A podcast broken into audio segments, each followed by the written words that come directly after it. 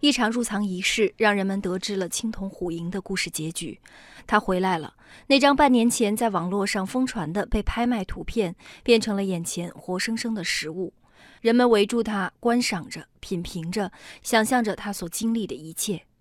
相关资料显示，青铜虎营为西周晚期文物，原为清宫皇室旧藏。一八六零年被英国军官哈利·埃文斯从圆明园劫掠获得。此后一直由其家族收藏，直到今年三月底，英国坎特伯雷拍卖行网站出现了他的拍卖信息。圆明园学会学术专业委员会委员刘洋当时即表示，基本可以确认这件文物属于圆明园。啊，从目前我们能掌握的资料和一个信件来看呢，这个东西呢，基本上可以确定是圆明园的。当然了，目前我们看不到原件。这不能百分之百确定它百分之百都是圆明园，但是从现在来看，我还是很认可他现在现有的这个信件和信件里的这这些东的描述和来自圆明的过程。这个银这个东西确实比较少，应该也是在个位数。四月十一号，青铜虎银最终以四十一万英镑的价格在英国成交，而此前一天，中国国家文物局声明强烈反对并谴责拍卖行为，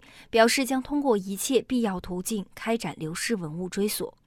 国家文物局局长刘玉珠在昨天的青铜虎营入藏仪式上才透露，拍卖前已经尝试了外交、商业、舆论等多种方式，推动青铜虎营返还工作出现积极转机。四月二十八号，一封邮件改变了文物的归属。四月底，青铜虎营境外买家表示愿将文物捐赠给国家文物局，国家文物局会同我驻英使馆和国家博物馆。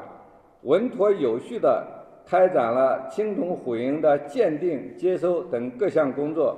包括科技检测在内的鉴定结果均显示，青铜虎营符合西周晚期青铜器的基本特征。九月二十一号，中国驻英国使馆举行青铜虎营捐赠接收仪式。十一月二十三号，青铜虎营安全抵达北京。十二月十一号，国家文物局将其划拨中国国家博物馆。此刻，记者眼前这件青铜虎营保存完整，未见明显的后世修复痕迹。据介绍，虎营顶盖内铸有“自作共赢”铭文，虎营的形状像似一只茶壶，一只老虎在盖子上居高临下，另一只则以更自然的姿势蹲伏在下，形成手柄，非常的精美。此前有人曾推测这是西周晚期的盛水器。而中国国家博物馆研究院名誉院长孙基则表示，银是作为祭祀时奉献使用。这件西周晚期文物具有重要的历史、艺术和文化价值。虎营本身是一个很罕见的、精美的这样的一件铜器，而且呢，它是西周晚期。现在知道的呀，